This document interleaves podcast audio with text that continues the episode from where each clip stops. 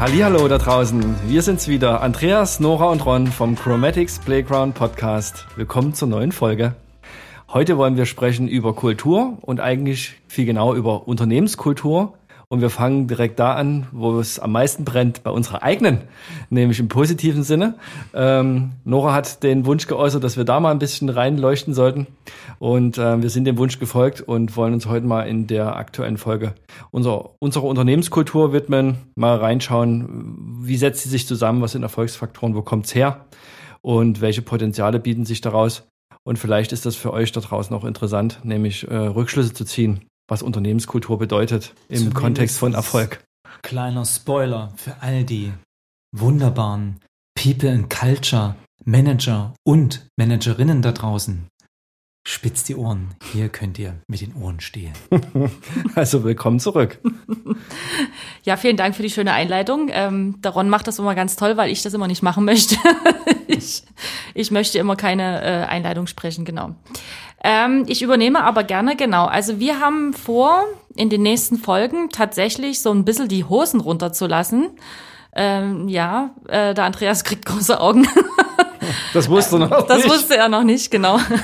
nee, also wir haben uns vorgenommen, dass wir in den nächsten Folgen so ein bisschen euch mit äh, auf die Reise nehmen, die wir im Inneren von Chromatics quasi seit 14 Jahren durchleben sehr, sehr bewusst durchleben. Also wir machen uns unheimlich viele Gedanken zu unserer Kultur, zur Weiterentwicklung, zu Prozessen, ähm, ja, wie wir neue Produkte entwickeln können. Wir verbringen da wirklich enorm viel Zeit damit.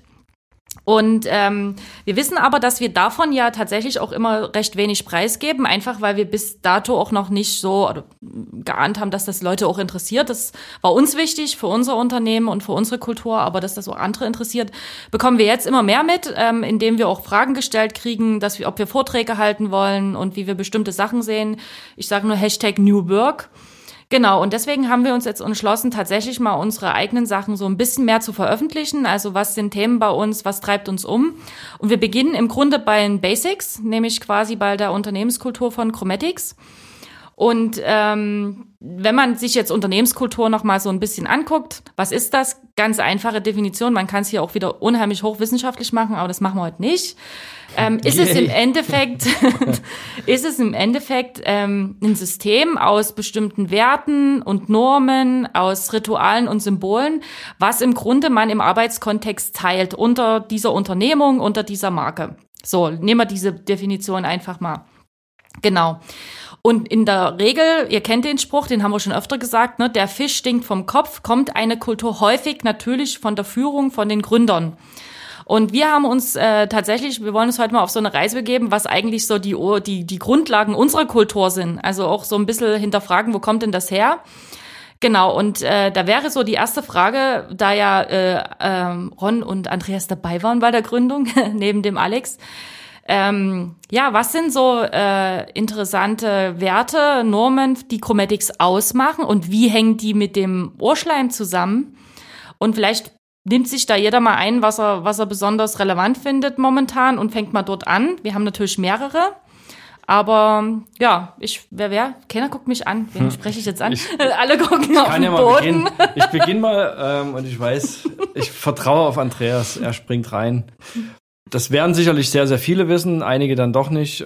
Chromatics, wo kommt's her? Wir waren ein Graffiti- und Street Art Magazin in den 90ern und frühen 2000er Jahren. Das hängt damit zusammen, dass wir selber in dieser Subkultur von Graffiti und Street Art sehr aktiv waren, das in den 90er Jahren vor allen Dingen.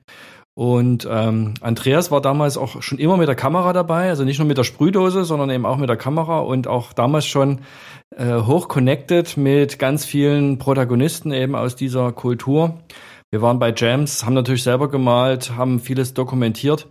Und ich weiß es noch so in der Sekundarstufe 2 während der Abiturzeit, es war so Geografieunterricht. Andreas und ich, wir saßen nebeneinander und es war stinkend langweilig, weil wir waren so gut in Geo und wir mussten es nicht einbringen. Wir brauchten eigentlich die, die, die Zeit nicht und haben dann immer schon, es war immer Freitagvormittag, die ersten zwei Stunden, glaube ich.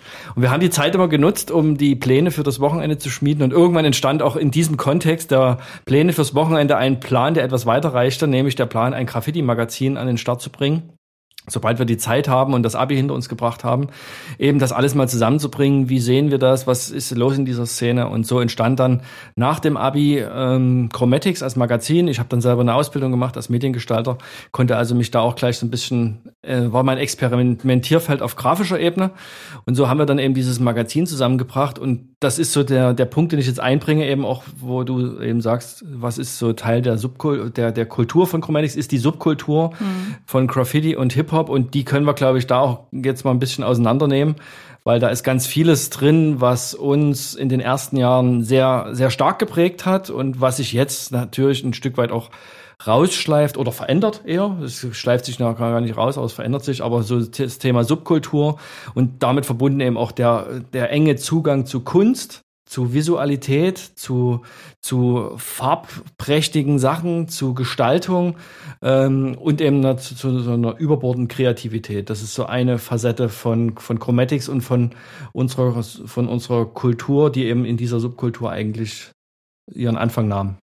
Genau, also im Endeffekt sucht sich ja jeder Mensch irgendeine Ausdrucksform und die Ausdrucksform, die bei uns natürlich drinsteckt, ist halt quasi die Kreativität, also Botschaften für andere ne, auch zu formulieren mhm. ähm, und diese dann kreativ zu übersetzen. Das letztendlich äh, kommt tatsächlich gefühlt auch aus dem Graffiti genau, mit. Und eben, das muss man schon so sagen, dass am Anfang ne, erstmal sicherlich ein Konzept, ne, eine Strategie und äh, ne, alles, was eben erstmal in der Planung ne, eines solches Unternehmens äh, äh, ähm, nötig ist, gemacht wird. Ne? Und desto besser man plant, desto besser ist man dann vielleicht ja auch auf eventuelle äh, Unterbrechungen oder ähm, äh, ja, Ungeplantheiten gefasst.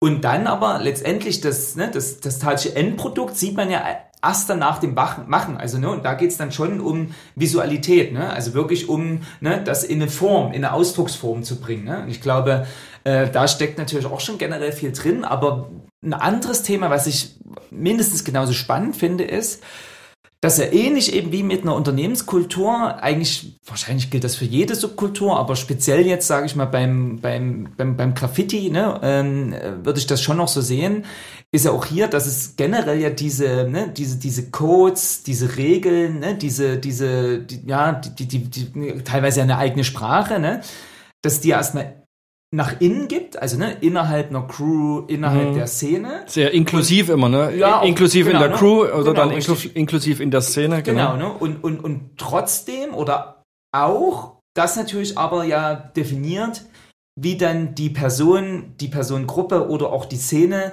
nach außen auftritt. Mhm. Also das ist ja genau das, ne, was wir auch mit, ne, ähm, jetzt mal wieder Englisch, ne, Corporate Values and Culture ja haben, ne, dass sozusagen eine Unternehmenskultur. Natürlich erstmal das Miteinander ne, im Inneren definiert und zumindest bei Chromatics, äh, ne, alleine schon aus, aus dem Grundsatz der Co-Kreation, natürlich auch mit allen anderen, mit denen wir in Interaktion treten, also, ne, also auch äh, eben Partner, Co-Kreatoren und Co-Kreatorinnen und äh, ne, natürlich eben Kunden und Kundinnen und so weiter. Und aber generell ja, ne, dass eigentlich immer so ist, ne, dass so wie ich mich im Inneren definiere, das macht ja automatisch, ne, ist ja wie so eine Münze mit zwei Seiten. Ne? Wenn ich die eine Seite definiert habe, definiere ich eigentlich automatisch die andere Seite mit. Also es strahlt eben nicht nur nach innen diese Werte und diese Regeln und dieser Kodex, sondern der definiert ja automatisch auch das, das im Außen. Und das, das ist im Graffiti extrem so. Mhm würde ganz gern da mal was dazu noch zum Thema Co-Kreation sagen. Ich weiß nicht, vielleicht kommen wir da auch noch mal dazu.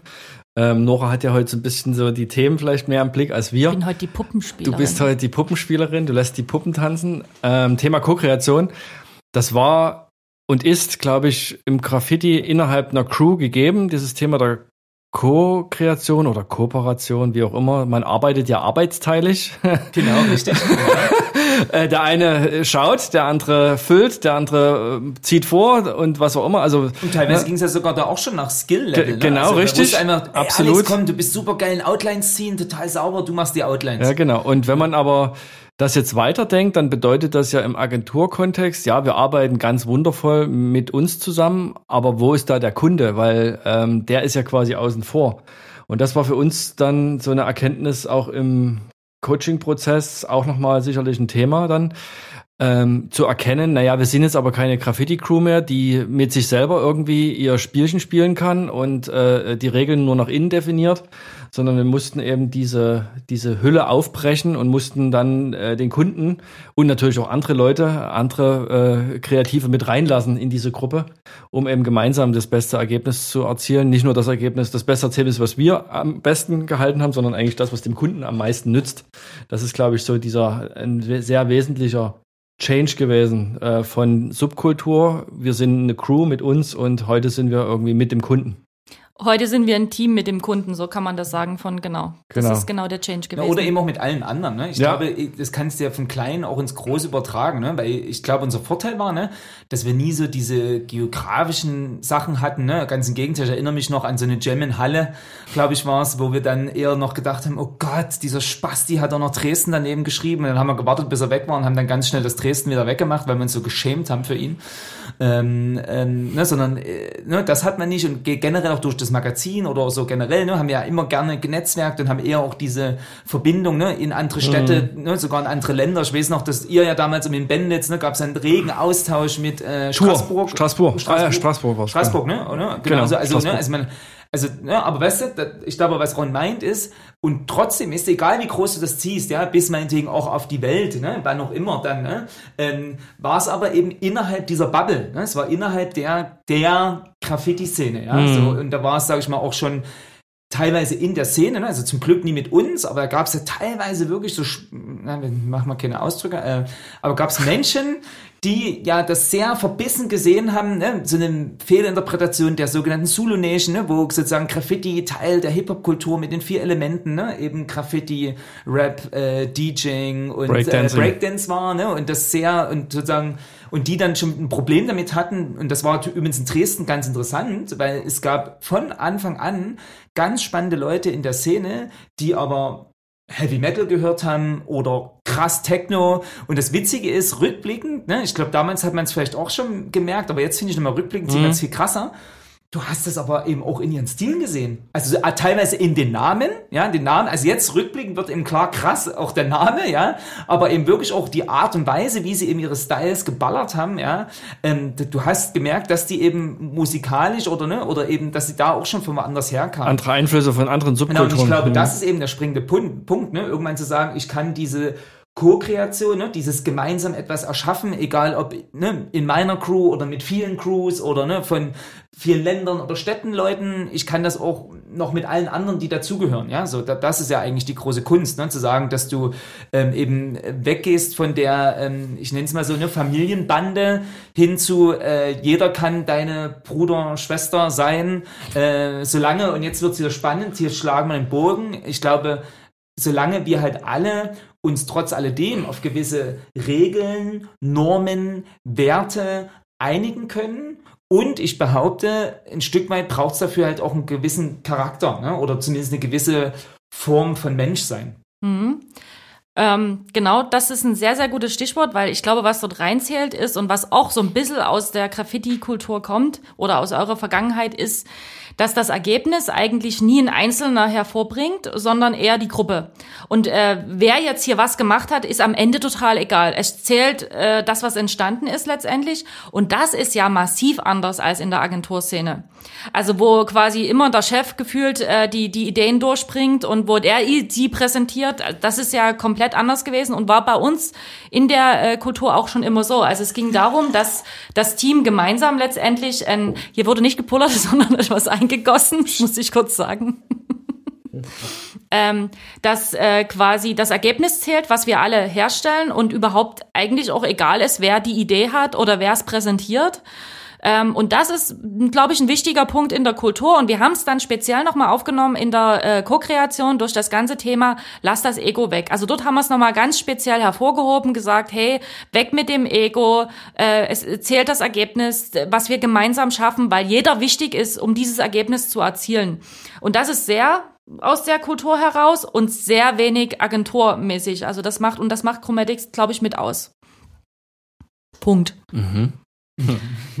nee, ähm, haben, wir, haben wir uns schon alle versendet? Nee, nee, nee, nee, nee um, nein, haben wir nicht, haben wir nicht. Also wir haben auf alle Fälle darüber gesprochen, wie, wie sehr Kreativität als Ausdrucksform uns geprägt hat und das quasi eben auch aus der Subkultur mitkommt. Wir haben darüber gesprochen, wie sehr auch dieses ganze Thema Teamgeist eine Rolle gespielt hat und wie schwer es teilweise auch ist, das zu öffnen. Also das hatten wir in der Vergangenheit. Das werden wir vielleicht noch mal beim Thema Coaching mit erzählen, genau. Dann ähm, hatten wir schon darüber gesprochen, äh, Kooperation und Netzwerk, wie wichtig das eben aber auch ist, äh, dass wir gemeinsam auch mit anderen eben quasi Sachen entstehen lassen. Und was aber überhaupt noch nicht äh, der Fall ist und was unsere Kultur in meinen Augen extrem prägt, ist das ganze Thema äh, Innovation, Change, ähm, ja, Veränderungen hervorführen. Und was fällt euch dazu ein?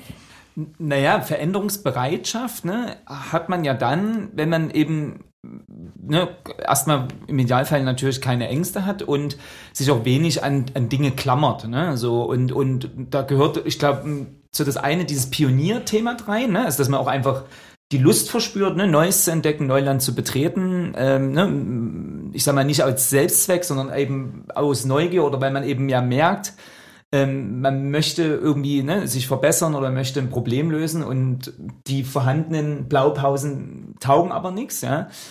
Und dann aber auch hier, glaube ich, ähm, fällt es den Menschen schwierig, die ähm, sehr regelkonform aufgewachsen sind, ne? weil ähm, sie erstmal immer ne, nochmal einen extra Schubs brauchen, um ja, ne, so ist es ja oft im System, ne, erstmal eine bestehende, ne, ritualisierte Regel, egal mal, ob die jetzt ne, wirklich äh, aufgeschrieben, äh, gesagt oder ob die nonverbal ist. Ne. Es gibt auch ganz viele nonverbale Regeln, gerade in Unternehmen. Ne, ihr kennt das vielleicht, ähm, was ich, sagen wir mal, ne, ihr habt eine Organisation, in der Organisation arbeiten, sagen wir jetzt mal einfach zehn Leute und die Organisation hat ähm, drei Parkplätze und äh, tatsächlich haben aber sieben Leute in der Organisation ein Auto und dann ist es halt irgendwie, egal ob es aussprochen wurde oder nicht oder egal ob es dran steht nicht klar, dass mindestens einer dieser drei Plätze äh, ne, immer für den Geschäftsführer freigehalten werden muss.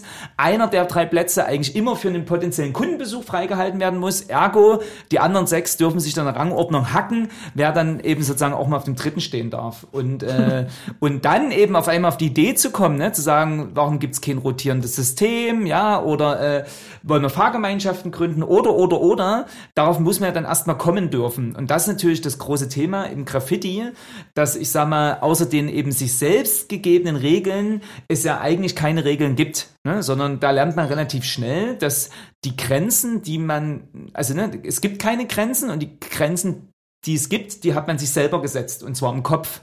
Und ich glaube, das ist eben auf jeden Fall ein riesengroßer Bonus, dass man relativ früh das erkannt hat, ne? weil ähm, zum Beispiel ne, eine Friedhofsmauer zu sprühen oder zu tecken, das ist ja grundsätzlich möglich. Ne? Also jetzt nicht so, dass das nicht gehen würde, ja, sondern es gibt halt eventuell aber eben einen Kodex, der sagt, du, wir wollen hier keinen Stress haben und es wäre toll, wenn wir irgendwie uns äh, ne, äh, verbal, nonverbal, wie auch immer einigen, dass wir die Finger von Kirchen, von äh, Friedhofsmauern und von historischen Gebäuden lassen, ne? so und äh, wie gesagt, grundsätzlich gehen tut das alles, ja, aber eben das dann nicht zu machen, ist eben eine selbst auferlegte Regel, ne? und die auch jeder für sich immer wieder neu entscheidet, ne? Äh, und das, da sind wir auch beim spannenden Thema von Kultur Ne, dass es nämlich auch eben nichts nützt, wenn es vielleicht sogar die, ne, kann man ja sagen, jetzt, jetzt gibt's hier, ne, wie so ein Pionierbuch, ja, gibt's hier äh, einen ein, ein Ausweis ne, für der Graffiti, äh, was auch immer, äh, Organisation, ja, und da stehen dann schön die Regeln drin, bitte nicht an historische Gebäude äh, malen.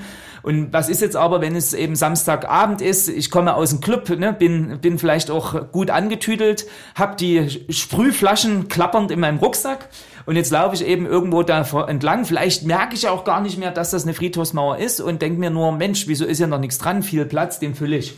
Ja, so. Und das heißt also, Kultur muss tagtäglich von allen in der Organisation gelebt werden und zwar in der Qualität, wie man das möchte. Und das ist ja auch, sage ich mal, auf der einen Seite das Schöne, aber eben auch vielleicht manchmal das Schwierige an der Kultur, ne, dass es eben leider überhaupt nichts nützt, wenn man irgendwo groß diese äh, Werte ne, in die Kantine schreibt oder was es dann hier alles Schönes gibt. Das kann sicherlich ein schöner visueller Anker sein und da kann sich sicherlich erstmal rein auf einer visuellen Ebene auch irgendwas manifestieren, aber ins Leben kommen tut es von dem alleine absolut nicht, sondern da braucht es dann eben ne, eher noch Rituale, ne, braucht es äh, Methodiken, braucht es auch vielleicht ne, die gegenseitige ähm, äh, ne, äh, Feedback-Kultur, um eben auch einfach mal auf jemanden zuzugehen und sagen, du, ich weiß nicht, was heute mit dir los ist, aber mir ist aufgefallen, äh, du bist doch sonst immer so präsent und irgendwie heute hast du der und der Kollegin schon in den Kaffee gespuckt, ist dir das überhaupt aufgefallen? Und was ist denn los? Na, ich glaube, das ist genau das Umgedrehte. Also das erste ist, also das oder die gute oder schlechte Nachricht zugleich. Unternehmenskultur hat jeder. Also die Kultur ist immer da. Und die Frage ist jetzt einfach, ob das, was du an die Wand schreibst, ein Wunschkonzert ist, was du dir wünschst, was in deinem Unternehmen da ist, oder ob das Realität ist. Und das ist der riesengroße Unterschied, ob du etwas genau ähm, äh, einfach nur willst und es passiert aber gar nicht, dein Unternehmen dahin führen willst oder eben auch nicht.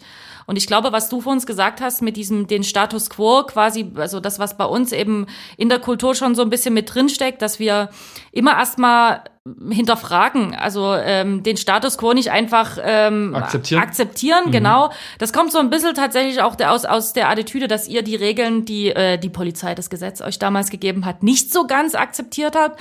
Aber ich kann mir auch vorstellen, es kommt auch aus der Zeit danach, nach dem Graffiti, wo er die ersten Erfahrungen selber gemacht hat in Agenturen und wo er halt festgestellt hat, wie teilweise äh, entweder sinnlos oder auch unfair bestimmte Sachen mhm. einfach auch sind und zu sagen, hey, das will ich anders machen, da muss ich jetzt hier nie rebellieren, da gehe ich halt einmal und baue mir meine eigene Agentur und überlege, wie das anders sein kann. Ne? Das, das genau, und ich glaube, das ist spannend, ne? dieses, dieses, diese Copy- und Paste-Mentalität, ne? weil da kann man auch ganz klar aus der Kultur sagen, ne?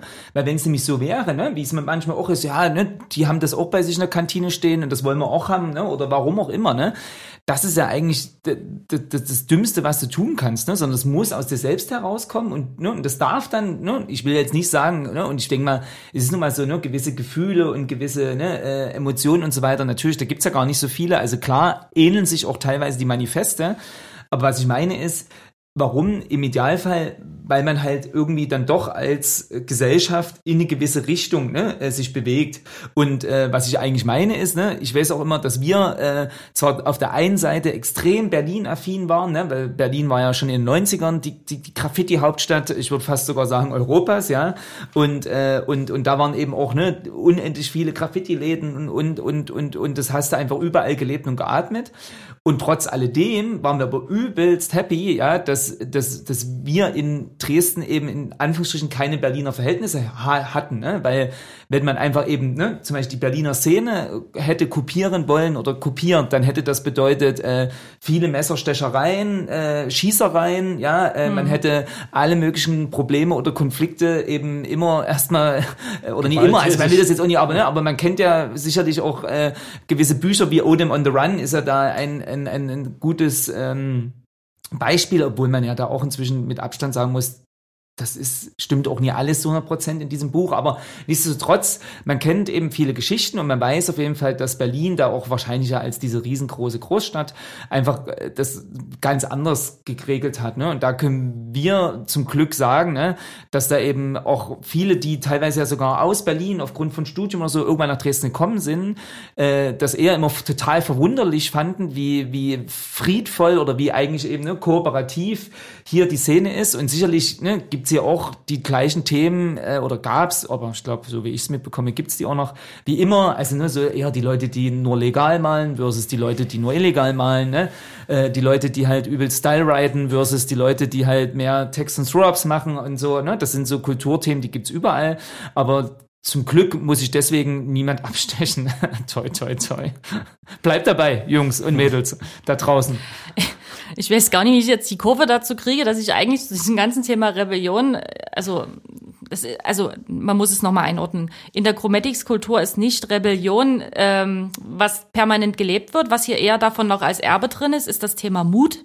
Mhm. Und ähm, das ist tatsächlich so, dass wir ja äh, viele, viele auch Projekte, für die wir sehr bekannt sind, wie für die Adidas-Wand in Berlin damals, äh, wo wir mit Fußballen äh, auf das Graffiti geschossen haben und es quasi äh, der Putz runterkam so eine Projekte halt.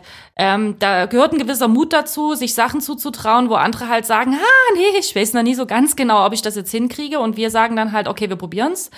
Ähm, das steckt da auf alle Fälle in der Kultur drin und tatsächlich auch bestimmte Möglichkeiten, auszureizen, so nenne ich es jetzt mal, die gegeben sind. Also auch mal zu sagen, okay, kreativ zu sein, ne? kreativ zu sein, auch Guerilla mit äh, dem Kunden mit vorzuschlagen, uns tatsächlich dann noch umzusetzen. Ich würde sagen, das ist so das Erbe. Äh, die Rebellion an sich wahrscheinlich nicht mehr. Genau, was, sind noch alt ich auch geworden. übersetzen würde mit eben, ne, lass uns nicht drüber reden, warum es nicht geht, lass uns drüber reden, wie es vielleicht alternativ geht. Ne? Und das ist ja sozusagen ne, ähm, einfach eine Haltungsfrage, ne? ob, äh, ob man ne, seine Energie damit aufbringt, äh, ne, herauszufinden, warum das jetzt alles, was man gerade an tollen Ideen hatte, nicht umsetzbar ist, oder eher ne, zu analysieren und zu eruieren, okay, ne, was sind hier vielleicht äh, sogenannte Breaking Points, ja, äh, und oder Pain Points und dann halt zu gucken, okay, gibt's dann Hack, ne? Also ich glaube, das ist so eine so eher, ich würde es eher mit ja mit Hacken wahrscheinlich äh, äh, übersetzen so, ne? Das ist man versucht es halt natürlich trotzdem irgendwie hinzubekommen.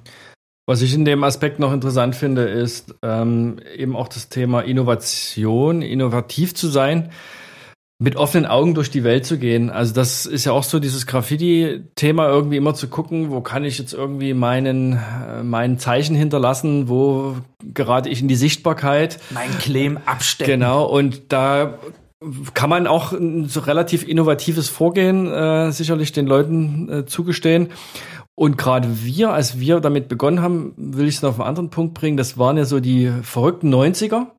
Vieles ist damals erodiert. Wir ähm, haben Industriebrachen in der Stadt Dresden für uns entdeckt. Und wir waren einfach total offen und wir haben ganz vieles mitbekommen, wie sich auch diese Stadt natürlich in den Jahren weiterentwickelt, wie sich neue Dinge irgendwie hervortun, wie Clubs kommen und wieder gehen, ähm, wie sich demzufolge auch diese unsere eigene Subkultur weiterentwickelt, aber auch wie sich generell Stadtkultur entwickelt. Und ähm, ich glaube, dieses immer wieder hinschauen und gucken, was, wie kann man selber auch mitgestalten. Und da meine ich gar nicht immer nur dieses illegal mit Graffiti, sondern generell gestalten. Wir hatten einen sehr hohen Gestaltungswunsch, der bis dato, bis heute immer noch besteht hat uns, glaube ich, sehr aufmerksam gemacht, einfach für für Dinge, die so entstehen. Und ich glaube, dieses Thema Innovation hängt da ein Stück weit mit dran, dass man einfach offen ist Mhm. und dass man Neugierig. auch weiß, dass die Dinge sich immer weiterentwickeln, ne? weil wir es selber beobachtet haben. Wir haben es an unseren eigenen Familien gesehen. Mit der Wende hat quasi im Prinzip in jeder Familie wurde der Stecker gezogen. Unsere Eltern waren zu der Zeit irgendwie lost in space. Jeden, alle mussten sich selbst wieder neu entdecken, wieder neu erfinden. Das war ja genauso die Zeit, wo die eigentlich quasi so mitten im Leben gestanden haben. Und wir als Kids haben das natürlich gesehen und wir haben auf der anderen Seite diese wahnsinnige Freiheit gespürt, die sich auch ergeben hat für uns. Möglichkeiten Die Möglichkeiten. Wilden Westens. Das kann sich ja heute keiner mehr vorstellen, wie damals so das hier abgegangen ist. Es war ja Wahnsinn. Wir konnten, die ganze Stadt war ja unser Spielplatz und wir konnten ja Experimentierfeld, tun, tun so und willst, lassen, Ge- genau, unser Experimentierfeld, unser Labor. Und wir konnten ja tun und lassen, was wir wollten. Und niemand hat gesagt, mach das nicht, sondern wir haben es halt so gemacht mutig und ja, vielleicht auch mit einem Stück Rebel Rebellion so irgendwie. Das steckt ja im Graffiti im Übrigen mit drin, ne? wenn man guckt, wo man es herkommt. So aus den Straßen von, von New York, da waren kleine Kiddies, die wollten in die Sichtbarkeit treten, wollten sozusagen sich zeigen, hey, ich bin einer von, von Millionen und mich gibt es, hallo, äh, ich hinterlasse jetzt hier mein Zeichen und damit bin ich auch Teil äh, der, der der Stadtbevölkerung. Und so ähnlich war es ja auch bei uns. Wir wollten ja auch gesehen werden. Ne? Wir haben ja auch irgendwie versucht, irgendwie in die Sichtbarkeit zu kommen. Also es Genau, ist und- vielschichtig. Ja, und, und ich glaube, genau, einmal dieser Fame-Gedanke, ne, oder dieses All City. Genau, Also Anerkennung, ganz Ruhm. ehrlich, also da gibt's ja eine Riesenparallele zum Marketing, ne? Also ich meine, das ist inzwischen ja sogar ein Begriff. Ich muss da manchmal schmunzeln, ne, wenn wirklich eben auch dann im Briefings steht, ne, äh, äh, äh, Ziel der Kampagne ist, Talk of Town zu sein, wo ich mir denke, na, warte mal kurz, das will Das doch waren jeder Graffiti, 90ern das will doch jede Crew, ja.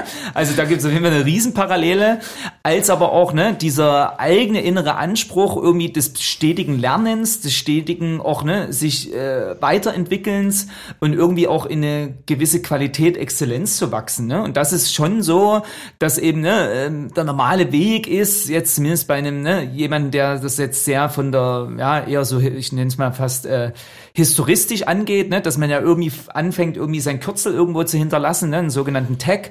Und dann fängt man eben irgendwie an, ne, seine Buchstaben zu erkennen, ach Mensch, da geht da noch mehr. Und dann sich Stück für Stück eigentlich in das Stylewriting äh, reinzuarbeiten. Ne? Und dann gibt's die anderen, die sitzen jahrelang im äh, ne, im, im Kinderzimmer und fangen direkt eher mit den krassen Konzeptskizzen und Style-Writings an und, äh, und, und gehen dann ne, irgendwie das erste Mal in eine Hall of Fame und versuchen dann halt eben sofort so einen Burner hinzubekommen, merken aber dann, ne, dass natürlich die Technik, also die Übertragung ne, der, der, des Entwurfs, ja, Auf die äh, Wand. von, äh, Hm. ich mache das aus meiner aus meinem Handgelenk heraus, ja, Mit dem ganzen mit, Arm. ich muss mit meinem ganzen Arm und Körper arbeiten, natürlich auch erstmal noch ein paar äh, Herausforderungen hat, bis hin zu natürlich, dass es dann ja um äh, spezielle Düsen geht und so weiter und so fort. Ne? Und aber da finde ich, also gibt es zum Beispiel jetzt ganz aktuell einen krassen ähm, Künstler aus Leipzig. Hey, liebe Grüße, Jonas, äh, beziehungsweise besser bekannt als Bond True Love. Also äh, findet ihr, glaube ich, auch genauso unter diesem äh, Namen auf Instagram. True Love mit T-R-U-L-U-V geschrieben, sonst findet ihr das wahrscheinlich nicht. Und Bond, ne, wie der James Dann Bond. noch die Shownotes bei Podcast. Stimmt, da tun wir den mal rein, den Jonas, weil das nämlich echt cool ist. Und der zum Beispiel hat jetzt gerade die Pandemie genutzt, um extrem krass viel mit ähm, ne, den gängigen Graffiti-Tools auszuprobieren und sich ganz eigene äh, ne, äh, Werkzeuge. Werkzeuge zu bauen. Ne? Maschinen sogar schon. Ja, Maschinen, ne? als auch eben ne, irgendein Handschuh mit fünf Düsen und aus jeder Düse kommt eine andere Farbe und dann malt er quasi Bilder nur noch mit seiner Hand und Wahnsinn, äh, echt cool und das sieht man ja, ne? das müsste der eigentlich nicht machen. Ne? Man würde ja sagen, pass auf, ne? heute gibt's die besten Sprühdosen am Markt, es gibt, ich müsste lügen, aber auf jeden Fall pff, wahnsinnig viele Cap-Varianten, ja, von äh, es sieht aus wie ein Spinnennetz bis hin zu ganz dünne, ja, und so weiter und so fort. Also, ne, und trotzdem eben dann zu sagen, naja, aber hier geht noch mehr oder ich will mich doch nicht limitieren lassen und was passiert, ne, wenn ich mit einem Cuttermesser einfach mal ne, das Cap anschneide und das und das mache, ne, das ist genau das, wo man auch, ne, da steckt auch dieses drin, Fehlerkultur, ne, also bewusst auf Fehler durch Experimente zu provozieren, weil vielleicht der Fehler ja sogar ne, das, das, das neue Schicke sein kann. Und da sehe ich eben aber wirklich Parallelen eigentlich, ich finde, das, das, das ist ein Ding, das gilt, glaube ich, für jede Kultur. Ne? Also wenn ich tatsächlich an Musik denke, ne? äh, damals diese ganze Klicks- und Cuts-Bewegung, FX Twin, ne? im Prinzip dieser spezifische Sound ist ja entstanden, weil eins seiner wichtigsten Sample-Geräte oder Effektgeräte ne, kaputt gegangen ist. Er konnte sich kein neues leisten. Und dann hat sich irgendwie gedacht, na ja, klingt jetzt zwar durchgeknallt, aber mal gucken, ne? Und hat dann quasi damit die Platte aufgenommen. Auf einmal war das das Ding, ja, dass da so äh, ne, Unterbrechungen im Sound waren. Und ich weiß auch noch meine Mama, liebe Grüße an meine Mama, wo ich die mit meinem Auto mitgenommen habe. Ich glaube, da hatte ich noch Opel Corsa und da gab es noch Kassetten und da hatte ich gerade ähm, ein eigenes Mixtape drin mit äh, unter anderem Liedern von Funkstörungen, also da ist der Name Programm. Und da weiß ich noch, wie sie gesagt hat zu mir in ihrem ne, süßen ungarischen Akzent, äh, du, äh, Andreas, ich glaube, dein Radio ist kaputt. Und ich so, nee, nee, Mutti, das ist schon die Musik, das ist eine Band, die heißt Funkstörung. Ja, ja und das ist aber genau das, ne, so ausprobieren, ne, Grenzen überschreiten, Mut, ne, Mut, also ich meine, ist auch krass, ne, also normalerweise würde man ja als Musiker sagen, oh Gott, ne, mein Instrument ist kaputt, das muss repariert werden, ich brauche ein neues. Und dann, ne, zu sagen, nee, warte mal, das klingt doch spannend und neu und interessant ähm, jetzt arbeite ich einfach mal damit, ja, also Respekt. Mhm. Okay, wir haben jetzt quasi so gefühlt heute so eine kleine Zeitreise gemacht. Also wir sind quasi nochmal in die wilden 90er irgendwie zurückgereist. Was man aber nochmal zum äh, Thema Unternehmenskultur zusammenfassen kann, ist, ihr merkt, wir haben uns tatsächlich schon viel und oft mit unserer Kultur auseinandergesetzt und auch so ein bisschen mit der Heritage. Also woher kommen denn so bestimmte Glaubenssätze, Verhaltensweisen und auch teilweise Krankheiten, die da mit drin steckten. Da können wir natürlich beim nächsten Mal auch noch was erzählen. Wir haben dann gemeinsam festgestellt, dass eben extrem viel aus der Subkultur äh, noch und aus der Vergangenheit der Gründer letztendlich kommt und ähm, dass das zum einen sehr besonders ist für uns, zum anderen aber natürlich auch Tücken mitbringt. Genau. Und- Und wie kann man Krankheiten heilen? Meistens schwierig selbst. Also? Sucht man sich Hilfe, genau, geht man zum Arzt. Nee. ähm, genau, also das ganze Thema Kultur ist in erster Linie, wenn man das angehen will im Unternehmen, erstmal immer wichtig, dass man sich erstmal anguckt, was ist denn Kultur gerade da und nie damit anfängt, was will man haben. Ne? Weil das ist dann einfach tatsächlich irgendwie an die Wand gebracht und keiner lebt es. Ist, man geht davon aus, wo steht man gerade, was prägt meine Kultur, was ist davon wertvoll und was will ich vielleicht in Zukunft erreichen mit meinem Unternehmen und was brauche ich darin an Kultur. Ne? Also das wäre quasi jetzt so ein Weg, wie man das ganze Thema Kultur strategisch angehen könnte. so ne Und das macht man natürlich nicht alleine, das macht man dann äh, häufig mit einem Coach oder äh, in einem äh, Strategieprozess in irgendeiner Form. Und ähm, wir haben das auch gemacht. Wir haben, sind in unserer Kultur irgendwann an den Punkt gekommen, wo wir halt festgestellt haben, okay, das läuft alles nicht mehr so organisch, wir wären unzufrieden, wir haben auch irgendwie gar nicht so ein richtiges Ziel mehr. Ähm, wir brauchen jetzt jemanden, der uns dann quasi unterstützt. Und ähm, das erzählen wir euch quasi in der nächsten Folge diesen spannenden Weg äh, ja vom Coaching letztendlich und von unserer Visionsfindung. Na dann würde ich sagen, einfach direkt weiterhören. Also bis gleich. Bis bald. Tschüss. Tschüss. Ciao. Ciao.